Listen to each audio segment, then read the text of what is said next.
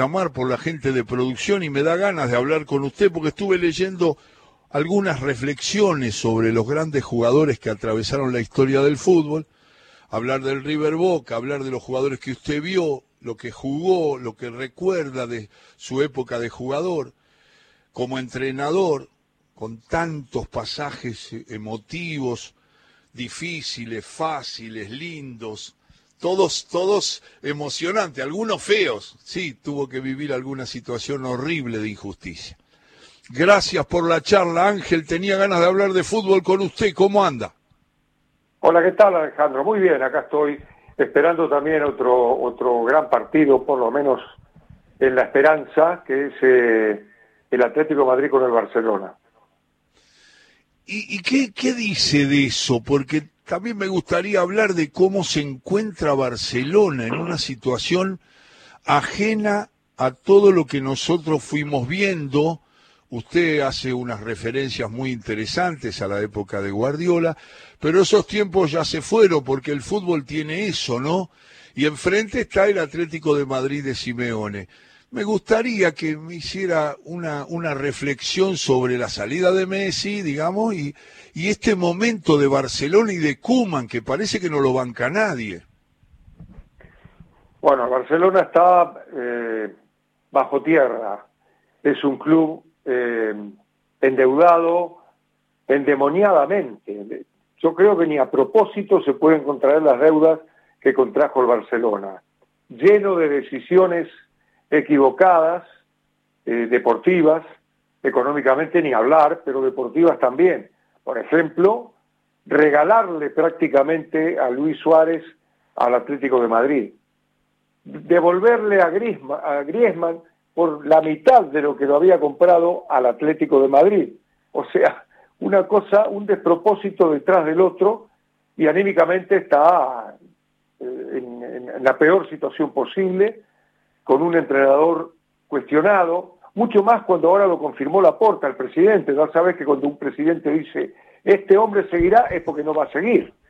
Entonces, está todo, eh, Barcelona es un, un desecho de, de, que hace mucho tiempo, yo no sé, yo ni me acuerdo de cuando Barcelona estuvo peor. Yo creo que es posiblemente, si no es el peor, uno de los peores Barcelona de la historia, en todo sentido, y el Atlético Madrid todo lo contrario.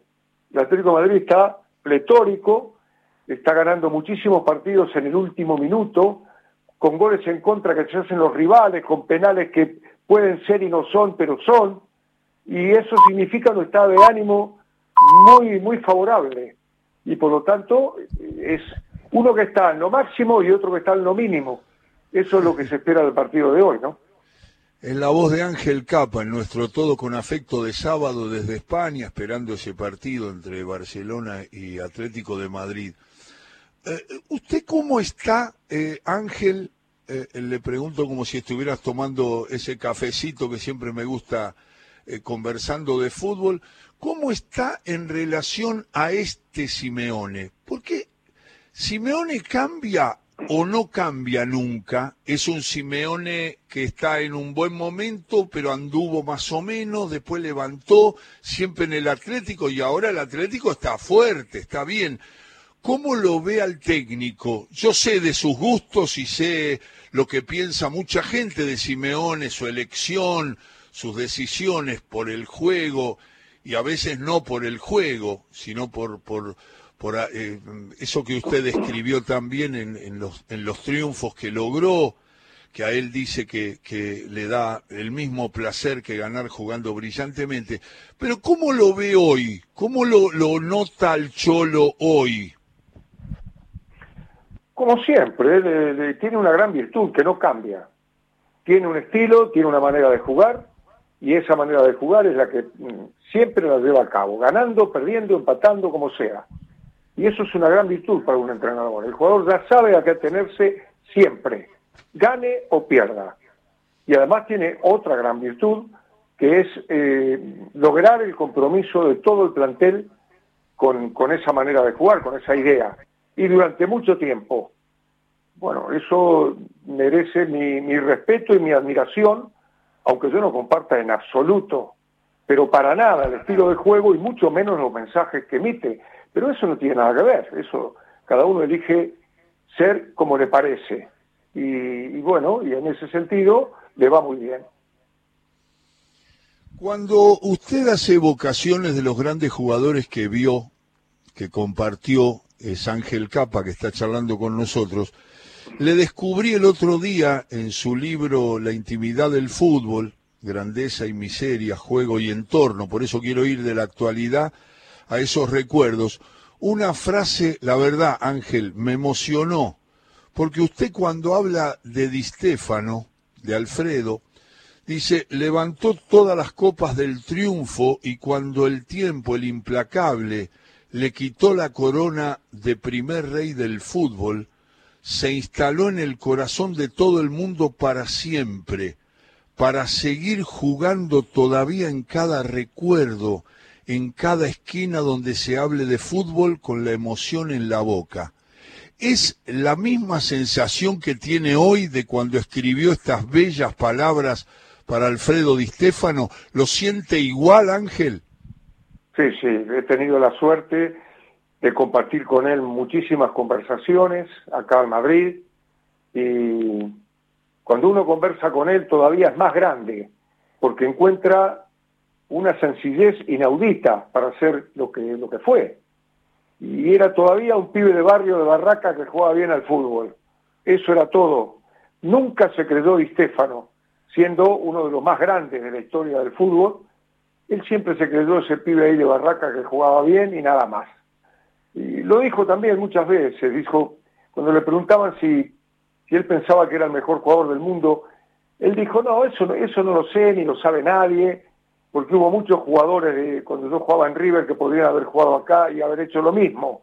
Lo único que sé es que era uno de los mejores. Es decir, con una, ya te digo, con una humildad, con una sencillez eh, insólita, ¿no? Sobre todo cuando uno ve ahora a un jugador que hace tres goles y se compra un coche amarillo, se pone eh, eh, aro por todos los lados, se pinta el pelo de verde, y uno dice, Alfredo era tan sencillo que no se podía creer. Bueno, y tiene una grandeza inconmensurable, ¿no? Cuando usted, eh, es Ángel Capa, cuando usted hace el recuerdo y, se pone nostálgico con Bahía Blanca, con su, su, su equipo de, de siempre, digamos, Villamitre, sí.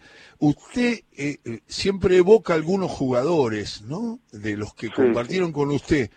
¿Cómo es el fútbol? Uno tiene ídolos que a lo mejor después se pierden en el tiempo, porque muchos no llegan a esos lugares donde usted nombra, creo recordar en la lectura de su libro, Capa, donde usted dice que, creo que lo mantiene, que entre Cruyff, Pelé, Di Stefano y Maradona están los cuatro indiscutibles para usted en todos los tiempos. Pero cuando vuelve a, Bahía y a esos picados y a ese amor por la pelota que usted manifiesta tan claramente y la influencia de su papá, eh, ¿qué le aparece primero en la infancia fútbol? ¿Una pelota, un potrero, una escena de un jugador que admiró?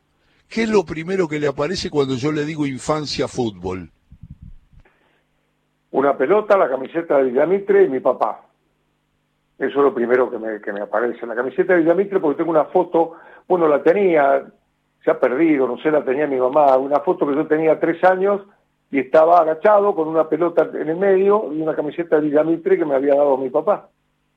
y prácticamente yo nací en la calle Castelar, en la casa de mis abuelos, en Villamitre, enfrente de un potrero prestigioso de aquella época, y para mí el fútbol lo era todo, lo era todo, era toda una ilusión enorme, y no te imaginas lo que fue para mí debutar en la sexta de Villamitre, cuando en ese momento había en el barrio y en los barrios aledaños más de 100 pibes que querían jugar en la sexta de Villamitre. Y cuando me eligieron a mí, es una emoción, y el debut en la sexta Villamitre es una emoción incomparable, la más grande de mi vida. He recibido otras emociones, por supuesto, maravillosas también, pero esa es incomparable, ¿no? Y me viene eso también, me vienen los jugadores que yo vi jugar, me vienen los partidos que yo iba con mi papá a la cancha, y me vienen dos figuras de Villamitre, uno que se llamaba Eduardo Villar, un crack, que llegó a jugar con Jiménez, el lateral derecho de Racing y la selección argentina, llegó a jugar en un equipo del interior de la provincia de Buenos Aires, y Jiménez le puso Eduardo a un hijo en, homenaje a, ese jugador, Eduardo Villar. Yo se lo pregunté una vez a Cacho Jiménez, me dijo que sí, que era cierto. Y me, viene a la memoria también Enrique Espejo, el Chiche Espejo, que, era un lateral izquierdo eh, de una calidad enorme, jugó en Huracán, debutó en Huracán contra Boca, y esa noche tuvo la mala suerte o la buena suerte de encontrar un, camionero de Bahía, de Bahía Blanca, agarró la pilcha que estaba en la concentración de Huracán, la valija, se fue a Bahía y no, y no quiso volver más a Buenos Aires. Y jugó en Villamitre toda su vida, y en la selección de Bahía también, ¿no? esas dos figuras me vienen a la memoria. Y cuando le digo España, cuando usted tuvo que irse por, por cuestiones de, de clima político adverso y una dictadura feroz que nos acosaba a todos, eh, cuando yo le digo España, eh, eh, proyectando su llegada, su salida del país y su llegada a España, ahí, ¿qué, me puede decir de, lo que depara la vida, la situación que le acabo de describir, que usted recuerda y lo dice muchas veces, y, después su, su especie de rearme de la vida desde lo afectivo hasta lo futbolero, ¿no? Bueno, eh, primero un alivio por haber salvado la vida, porque muchos de mis compañeros fueron asesinados, otros encarcelados y torturados, y yo tuve la suerte de, poder irme después de una situación que donde el fútbol me salvó la vida porque me reconocieron y no y no me revisaron el coche donde yo tenía estaba lleno de panfletos y bueno entonces me fui me pude ir en ese momento y cuando llegué acá la primera sensación es de alivio la primera cosa que vi enfrente del hotel donde me alojé cuando bajé a tomar un café fue un aviso que en ese momento se ponían pegado a la pared que jugaba el Real Madrid en el Bernabéu con las palmas. Y bueno y me fui a la cancha a ver el, el Bernabéu allá en el último escalón de la tribuna donde los jugadores había que adivinar, quiénes eran porque apenas se ven. Y después con el tiempo con el mucho tiempo no sé si fueron 17 años o una cosa así me vi en ese estadio saliendo campeón con el Real Madrid. Son cosas que ocurren en la vida, que cuando uno, bueno, yo siempre lo he dicho también, yo he caminado por la vida y he pasado por lugares, simplemente. Y todos los lugares por los cuales he pasado, algunos muy altos, otros muy bajos, todos me han devuelto la felicidad de lo que significaba estar en el fútbol. Y bueno, eso me tocó pasar por ahí, por ese lugar tan alto que era el Real Madrid, ser campeón, ir a las Cibeles y ver todo, toda la euforia de la gente. Y, después también, me, como vos sabés, me, me tocó estar en los vestuarios en Argentina hasta las 3 de la mañana porque no me dejaban salir, porque la gente me quería, me quería hacer de todo. O sea que he pasado un montón de cosas, pero, pero muy feliz de haber estado en lugares, de haber pasado por lugares que ni soñaba, cuando lo único que soñaba era jugar en la primera de Villa Mitre, ¿no? Es Ángel Capa, lo firma él, contando su historia, sus recuerdos, lo que significó. Claro, en la dirección técnica tiene un momento, me parece que lo tiene grabado en el alma, Capa, que es el reconocimiento de la gente de Huracán. Me parece que eso ah, es una parte muy fuerte de sus emociones, ¿no? Sí, sí, sí, fue, eso fue, fue lo más, lo más lindo que me pasó como entrenador, lo más lindo, porque fue una relación de afecto mutuo entre la gente, pasear por Parque Patricios en esos, en esos días era, era estar como con una especie de, fiesta perenne. Y por eso me dolió tanto el último partido y la actuación del árbitro tan defectuosa, porque toda esa ilusión de la gente fue pisoteada por un fútbol corrupto y tramposo, como dijo Martino, el Tata Martino, y que yo suscribo. Y, pero bueno, al margen de eso, todo, todo ese momento que hemos vivido juntos, en todas las canchas donde hemos estado ganando y perdiendo, porque también la gente acompañaba perdiendo, porque el equipo El equipo representaba lo que sentía, lo que sentía la gente.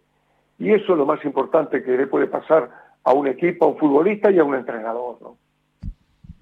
Eh, Capa, usted siempre que hace referencia, y yo lo acabo de decir, a los cuatro más grandes de la historia, seguramente Messi va camino a estar ahí, pero todavía no sí, no, ya está ahí, ya está ahí. Ya, le pusieron la quinta corona, seguro. Ya entró, ya entró. Bueno, eh, eh, agregando a Messi, pero usted hace siempre una referencia muy particular y muy buena, la definición que le valora a todo el mundo, que es eh, la aparición de Cruyff en el fútbol de, del ah, mundo, digámoslo, ¿no? Y, usted mantiene, hasta como entrenador, analizando lo que hizo como entrenador Cruyff, que fue un hombre siempre trascendente en el fútbol, pero tiene una emoción para describir su juego, también como con Di Stefano de otra manera, también como Diego, hablando de la gambeta y de su amor por la pelota, o como Pelé. Eh, dígame un poco de Cruyff, que no se habla tanto de Johan Cruyff, porque acá nos llevan por delante las noticias. Usted en un minuto me va a decir, mire que empezó ya eh, Barcelona y, Atlético de Madrid, pero me gustaría una pausa y un recuerdo para Johan Cruyff como futbolista. Bueno, lo primero que hay que destacar es el conocimiento profundo que tenía del juego.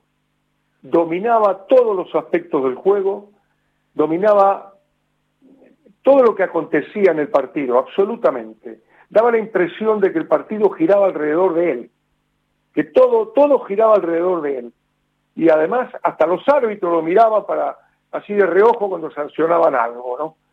Y después la calidad que tenía, la técnica que tenía, era el fútbol puro de la calle que él defendió siempre, a tal punto que muchos entrenamientos en el Barcelona los hacía en la plaza de estacionamiento que hay a la entrada del Camp Nou, para que los jugadores no se olviden de cuando jugaban en la calle, que como dice una canción de, Jaime Ross, que el letrista no se olvide que pica envenenada cuando agarra un adoquín.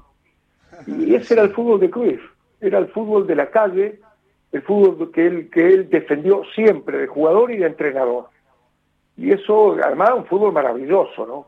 Un fútbol de un conocimiento absoluto de lo que es el juego, ¿no? Sí. Es Ángel Capa, estamos recorriendo esos maestros del fútbol de todos los tiempos y, mezclándolo con la actualidad. Y, y estaba mirando qué linda definición tiene en su libro, Ángel, cuando dice que él no se pudo retirar, Cruyff, porque dice usted que sigue jugando en el alma de todos y está presente cada vez que alguien en cualquier lugar de la tierra amague una amaga hacer una cosa para hacer la contraria.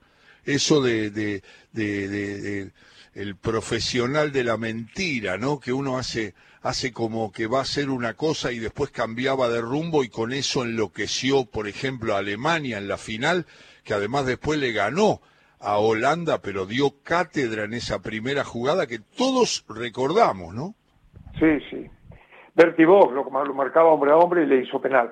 Bueno, pero él, él demostró también, ya antes lo había hecho Gento, pues yo tengo un partido grabado del, Real Madrid de, de Gento, Puskas, una final que ganaron 7 a 3 al Eintracht de Frankfurt. Eh, y, y Gento hacía lo mismo, es decir, para ser rápido hay que frenar. iba corriendo Cruz, entonces amagaba que, seguido por un, eh, por un rival, ¿no? Amagaba que iba a frenar, el rival naturalmente frenaba y en ese instante aceleraba. Es decir, no le ganaba porque era más rápido, le ganaba porque era más vivo, porque era más astuto, por eso le ganaba. Y, bueno, eso, eso es lo que hacía Cruz permanentemente. Cuando amagaba picar, frenaba. Cuando amagaba frenar, picaba. Cuando amagaba un pase, gambeteaba. Cuando amagaba que iba a gambetear, pasaba. Permanentemente. Eso es lo que es el, fútbol. El concepto más importante del fútbol es el engaño. Pero no nos engañemos nosotros también. Es el concepto más importante de todos los juegos, el engaño. Ahora el fútbol, cuando dicen el fútbol directo, yo me agarro la cabeza. ¿Cómo va a ser el fútbol directo? Le estás quitando la esencia de lo que es el juego, que es el engaño. Es igual que si me hablan del ajedrez directo o del truco directo, es insólita las cosas que se suelen decir, ¿no? Es Ángel Capa. Ángel, eh, eh, definitivamente, a ver, creo adivinar la respuesta y mucha de la gente que está escuchando Radio Nacional por la tarde, me imagino que también, eh, ¿jugar o dirigir? No, jugar, jugar. Jugar inclusive con los amigos. Extraño muchísimo eso. También extraño dirigir porque, porque es una profesión distinta, es una profesión eh, hermosa también, eh, que tiene infinidad. Bueno, es la única profesión donde uno no depende de uno. Uno ayuda, al, prepara al jugador y el que decide es el jugador. Claro, y uno está en el medio y, el, jugador a veces decide eh, a favor o a veces decide en contra. Y a veces decide mucho más de lo que uno le, propuso y otras veces mucho menos. Pero en, ninguna otra profesión, si vos sos carpintero, médico, lo que sea, depende de vos. Pero en el fútbol no. Pero igual es una profesión hermosa. Ahora, jugar es maravilloso. Jugar es, es una emoción tan grande de que me acuerdo todavía cuando llevábamos la pelota recién engrasada al potrero en, papeles de diario y no la tocábamos hasta empezar el partido, para que esté nuevita cuando empezaba el partido. Era un amor a la pelota que por ahí empieza el amor al juego. ¿eh? El amor al fútbol empieza por enamorarse de la pelota. Y a partir de ahí uno entonces después entiende el juego y se enamora del juego. No, no, jugar es incomparable. Es por eso que Capa me parece deducir de las charlas que he tenido con él y de lo que le he leído y escuchado, es que lo pone en ese lugar tan alto a Maradona, el amor por la pelota y por el juego, ¿no? Claro, claro. Maradona eh, reunía las dos condiciones que yo eh, generalmente le pongo a los, a los jugadores de ese nivel. Algunos son cracks, como Iniesta, como Xavi, que hacen exactamente lo que hay que hacer.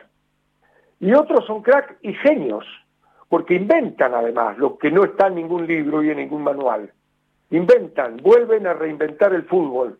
Y Maradona era las dos cosas, era crack y era genio. Y bueno, eso es una algo que, que, lo ha distinguido y que, que, lo ha, que lo valora todo el mundo del fútbol. ¿no? A mí me han hablado maravillas de él, jugadores de fútbol. Una vez, mira, te cuento una anécdota breve en un restaurante de acá donde íbamos todos, había una reunión de jugadores en un, comedor privado de ese restaurante, donde estaba Maradona con Roberto Carlos y con algunos, con Ronaldo, el brasilero, con otros jugadores. Se enteró Beckham, llamó por teléfono al, restaurante para que le pregunten a Maradona si aceptaba una foto con él. Maradona dijo que sí, Beckham llegó a, ese, restaurante, se sacó una foto con Maradona, saludó a todos y se fue. Ese es Maradona, ese fue Maradona para, los jugadores de fútbol. Ladro me hablaba maravilla de lo que le contaban los jugadores del Barcelona de Maradona. Maldini dijo que Maradona era lo mejor que ha visto en, eh, siendo jugador de su generación. En fin, Maradona es, algo es algo aparte, superior es Ángel Capa, que está charlando con nosotros en el final de la charla. En todos esos monstruos que usted destaca y que todos hablamos para gente que a lo mejor no los vio jugar o más joven que está escuchando el programa, eh, ¿dónde y cómo lo pone a Pelé? Pelé, fue grandioso también.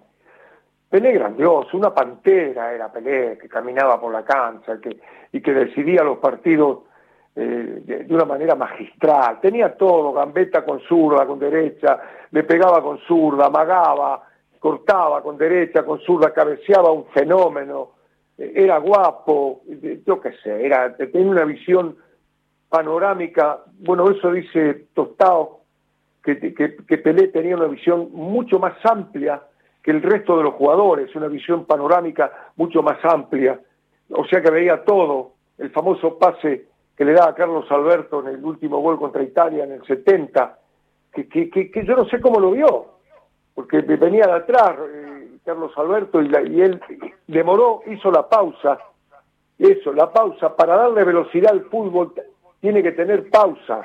Y Pelé hizo la pausa, cuando llegó Carlos Alberto se la tocó y fue el cuarto gol de inolvidable de ese Brasil, ¿no? No, Pelé era otro, otro, otro genio y otro crack. Son cosas que nos han llenado el alma de alegría y de conocimiento, las dos cosas, ¿no? Así es, es Ángel Capa, Ángel, y, claro, cuando uno se pone a recordar esas cosas, dice, bueno, pero en la actualidad y en el seleccionado argentino, en, plena eliminatoria, buscando un lugar en la Copa del Mundo, eh, está Messi y está el equipo oh. que pudo lograr un triunfo en la Copa América, quizá no un triunfo exquisito, pero, pero un triunfo valioso en tierra brasileña para ganar la Copa América y encaminarse hacia el Mundial. ¿Cómo lo ve hoy a Messi? ¿Cómo lo ve en el PSG? ¿Y qué, qué, nos puede decir? Siempre interesa su opinión. Magistral. Messi es magistral. Ha perdido, naturalmente, porque tiene 34 años, creo, ha perdido la, velocidad corta, la velocidad de movimiento para, para, para gambetearse. Si uno ve al Messi de hace 10 años eh, es otro jugador, parece, ¿no? Pero lo ha logrado también, ha, adquirido una, una, una, una, visión del juego enorme. Y no ha perdido precisión con la pelota, porque eso no se pierde nunca. No ha perdido precisión para meter una pelota de gol, inclusive para hacer un golazo como le hizo al Manchester City en el último partido, que, que como venía de chance la metió en el ángulo. Bueno, es un jugador magistral un jugador excepcional que, que, daba gusto verlo cuando empezó y da gusto verlo ahora que está en la parte, en la recta final de su carrera, evidentemente. Eh, en, distintas versiones, primero era, era eléctrico, magistral, habilidoso, imparable, y ahora es un tipo que, que, despliega un conocimiento del juego también eh, enorme, ¿no? Un jugador, ya te digo, para mí es la quinta corona, ¿no? Ajá. Y ahí siempre el valor de la técnica, ¿no? Que, pasa el tiempo, pasan las ideas y todo, pero definen esos jugadores que tienen ese, ese algo más que decía Alberto Cortés, que es justamente la técnica, eso de esas definiciones de Messi, creo que la última que vi, esa pelota que levanta cuando creo que Mbappé le da de taco la devolución y él, yo creo que entre los definidores está para pelearlo a cualquiera, porque Messi no, Messi en característica, estamos hablando de característica, porque no, no estamos hablando del lugar, usted dijo muy bien la quinta corona, yo digo la, la, la capacidad de definición, la variedad de recursos de Messi pelea contra cualquiera, ¿eh? No, por supuesto, no. Tiene un repertorio infinito e inagotable de goles ha hecho goles de todos los colores, de todas las formas, de, todo. Y, sigue inventando goles. Es, inagotable eso, inagotable. También se lo compara con Cristiano Ronaldo y es injusto porque son jugadores distintos. Cristiano Ronaldo es un definidor contundente, potente, eh, pero, pero es, eh, eh, Messi hace la misma cantidad de goles más o menos, pero además los goles son más lindos y son infinitamente más variados. Messi es un, jugador superior, como, eso, como esos cuatro, bueno, que decían que dejó pendiente la corona eh, Maradona, bueno, ahora la, retomó Messi. Que es un, de todos modos, es un orgullo para todos nosotros, ¿no? De, los cinco mejores, eh, cuatro son sudamericanos y tres son argentinos, ¿no? Qué loco, qué loco, qué loco, es verdad. Ángel, muchas gracias, que pase una linda tarde ahí, ahí eh, va, a ver el partido y seguramente va a charlar con su gente y le agradezco siempre que cada vez que lo llamamos siempre está dispuesto a una charla. Le mando un gran abrazo, un gran saludo a su gente. Bueno, otro para vos Alejandro y siempre es un placer hablar con vos de fútbol. ¿eh? Chao maestro, gracias. Chao, chao. Ángel Capa, mejorando la tarde de todo con afecto sábado por Radio Nacional